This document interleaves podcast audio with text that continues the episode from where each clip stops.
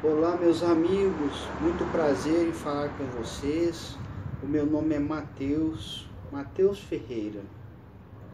Eu sou uma pessoa que me considero uma pessoa convertida para o cristianismo através do espiritismo, porque foi uma religião que me esclareceu algumas particularidades dos ensinos de Jesus em que eu não compreendia, ou que pela minha pequenidade, por ter sido criado em outra religião, ainda não havia percebido a importância de Jesus na minha vida. Eu venho aqui particularmente para falar de vocês sobre o Espírito Verdade e sobre sua atuação em todo o mundo, e especialmente no Brasil, porque sou brasileiro e gostaria de conclamar meus caros compatriotas. O Espírito Verdade que Jesus prometeu que enviaria ao mundo no tempo necessário já veio. E esse Espírito se manifestou primeiramente para quem era capacitado o suficiente para compreendê-lo e entender de forma a entender os seus ensinamentos e compilá-los, transformá-los em livros que ficariam expostos para nós como humanidade. E quem foi essa primeira pessoa que foi envolvida pela espiritualidade guiada pelo Espírito Verdade. Chama-se Allan Kardec. Allan Kardec organizou, codificou todos os ensinamentos trazidos pelo Espírito Verdade e a sua equipe e organizou o que nós chamamos da doutrina espírita. Kardec não tinha a pretensão de criar uma nova religião. Jamais teve. Kardec unicamente trouxe verdades espirituais que o Cristo, nosso Senhor Jesus, as trouxe através de parábolas ou através de exemplificações ou até palavras que foram mal compreendidas por nós como humanidade da época anterior, da época há dois mil anos, que atualmente conseguimos compreender. Eu venho falar para vocês de um canal no YouTube denominado Casa Plataforma de Oração. Este canal traz, através de seus médiums, mensagens espirituais. Essas mensagens espirituais são de espíritos de alta envergadura moral, incapazes de cometer o mal, incapazes de guiar qualquer pessoa para o erro, ou seja, são guiados pelo Espírito de verdade, aquele que nosso Senhor Jesus prometeu que nos enviaria. E esses espíritos vêm de uma forma denominada universalista trazer para nós os verdadeiros ensinamentos de Jesus, que é o amor universal. Essa é a doutrina de Jesus, a doutrina do amor o amor é a energia universal, é a energia divina. Um dos principais atributos que nós já conhecemos sobre Deus, o amor. Ou seja, em qualquer lugar do universo, não é qualquer lugar de, do mundo, em qualquer país, em qualquer nível social, mas é em qualquer planeta habitado ah, você não acredita que os planetas são habitados? Normal. Mas acredite que Deus está em todo lugar, em todo lugar. Esse é um pensamento lógico, não é? Se Deus está em todo lugar, sua principal lei, seu principal atributo que nós já conhecemos, que é o amor, porque João, o evangelista, falou: Deus é amor. É claro que nós compreendemos atualmente que Deus não é só amor, que Deus criou o amor. Deus é o criador de tudo. Se ele criou o amor, ele é muito mais do que apenas o amor. Mas entendemos que o amor é essa energia que une as pessoas, que une nós a Deus. Essa energia de benevolência. então vamos lá. Os espíritos que têm se manifestado através dos médios da casa plataforma de oração vêm conclamar a nós brasileiros a uma realidade que temos esquecido ou não ainda compreendido. É a realidade de valorizar as pessoas. E uma das pessoas que foram mais desvalorizadas no nosso país como no mundo foram as pessoas das etnias indígenas e negras através da escravidão. Os índios foram escravizados, os negros foram escravizados e foram extremamente judiados. Concordo. Tudo bem. Partindo para uma visão espiritualista, vocês não concordam que, infelizmente, pela maldade da escravidão e da diáspora negra trazida para, para conosco, ou seja, esses negros, esses homens da etnia negra que foram roubados de suas pátrias, de suas famílias e trazidas para o Brasil, por exemplo. Porque foram feitos, foi ocorrido assim em várias partes do mundo. Mas foram trazidos para o Brasil também, foram judiados, massacrados, escravizados, desumanamente, tratados como animais. Apesar de tudo, nós vemos a justiça de Deus. Quem fez isso não ficará impune. Nós compreendemos isto já através de uma lei denominada a reencarnação o apóstolo João, através de Eurípides, é, desculpa, o profeta João, João Batista, através de Eurípides Barçanufo, nos deixou uma mensagem espiritual. Tem é, descrita no livro é, Eurípides, o médium de Jesus. E está nesse canal também, onde eu, posto esses vídeos. Vocês podem encontrar lá, tá bom? João fala assim, resumidamente: quem são os escravocratas de ontem? Senão os escravos de hoje. Os escravocratas de ontem nasceram também como escravos e continuam nascendo. São meus cachorrinhos, viu, gente? Estou em casa, é, você sabe, o barulho dos veículos passando na rua, mas eu espero que eu possa transmitir essa mensagem que eu tenho tanto em meu coração, assim, esse incômodo, ou seja, esse objetivo de trazer isso para vocês, tá? Em defesa da cultura negra, da, da cultura indígena, ou melhor, da cultura espiritual verdadeira. O que é a sua cultura? A não ser a reunião de todas as verdades que a humanidade já conseguiu acumular, que você conseguiu aprender.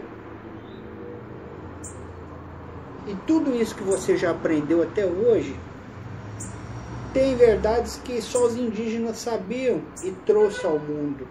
Assim como coisas que só os negros sabiam e trouxe ao mundo, assim como os amarelos, que são os asiáticos, assim como os caucasianos, brancos, que são de outra origem.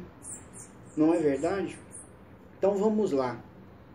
Partindo do ponto que dentro da nossa sociedade, os negros, os indígenas foram os mais massacrados, mas ao mesmo tempo foram os que ajudaram a construir o nosso país, carregando as pedras, partindo da lavratura mais dura e pesada, cultivando a terra que ainda era inóspita, produzindo alimentos, cuidando das outras pessoas. Vocês não acham justo perante as leis de Deus que esta sociedade que foi excluída e escravizada não seja ela mesma um dos pilares para a elevação moral do nosso país e da nossa sociedade humana? É uma coisa muito justa, partindo deste ponto de vista, dos que foram humilhados atualmente sejam exaltados e elevados não por apenas uma misericórdia divina, mas pelo tanto que eles foram obrigados a sofrerem através do cárcere, através da escravidão, conseguiram se elevar moralmente, aprendendo com o erro dos outros o que não é, jamais foi necessário ser feito. Pelo contrário, agir através do amor, respeitando a liberdade, praticando a benevolência para com as pessoas, amando o próximo. E é isso que muitos espíritos que não tinham a necessidade de se apresentarem em seus corpos, espirituais ou plasmarem o seu perispírito, mostrando uma identidade, uma forma física, como negros que viveram ou como índios que viveram aqui, eles não tinham essa necessidade. Eles poderiam apresentar-se de outras formas físicas, porque o espírito não nasce só uma vez, ele reencarna várias vezes. Ele reencarna em várias etnias, com várias cores corporais, porque o corpo é apenas um instrumento da sua elevação, é uma ferramenta que o espírito deve utilizar para construir em si a moral cristã, que é essa lei universal de amor que Jesus veio nos ensinar tudo bem. Você não acha justo Jesus utilizar a cultura afrodescendente, assim como a indígena, para trazer para a sociedade seus ensinamentos?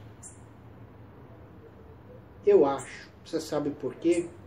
Porque eles têm experiência. E essa experiência os permite a exemplificação dos ensinamentos de Jesus. Exemplificação moral. Coisa que nós, como sociedade branca, ainda estamos deixando a desejar. A exemplificação moral. Não estão querendo falar que atualmente os brancos são inferiores aos negros. Eu estou querendo colocar para vocês que os espíritos que estão se manifestando na casa plataforma de oração, como vem se manifestando em vários centros espíritas, em, vários, em várias casas espiritualistas do mundo inteiro, não só do Brasil, e que vem se mostrando como negros, como uma mãe preta, ou como um pai preto, um preto velho, um pai negro, cheio de amor, cheio de instrução. eles vêm com o compromisso de mostrar para nós os caminhos que Jesus está, está guiando a eles, para que nos auxilie aqui a sair do nosso erro, a compreendermos melhor as verdades espirituais. Que verdades são essas?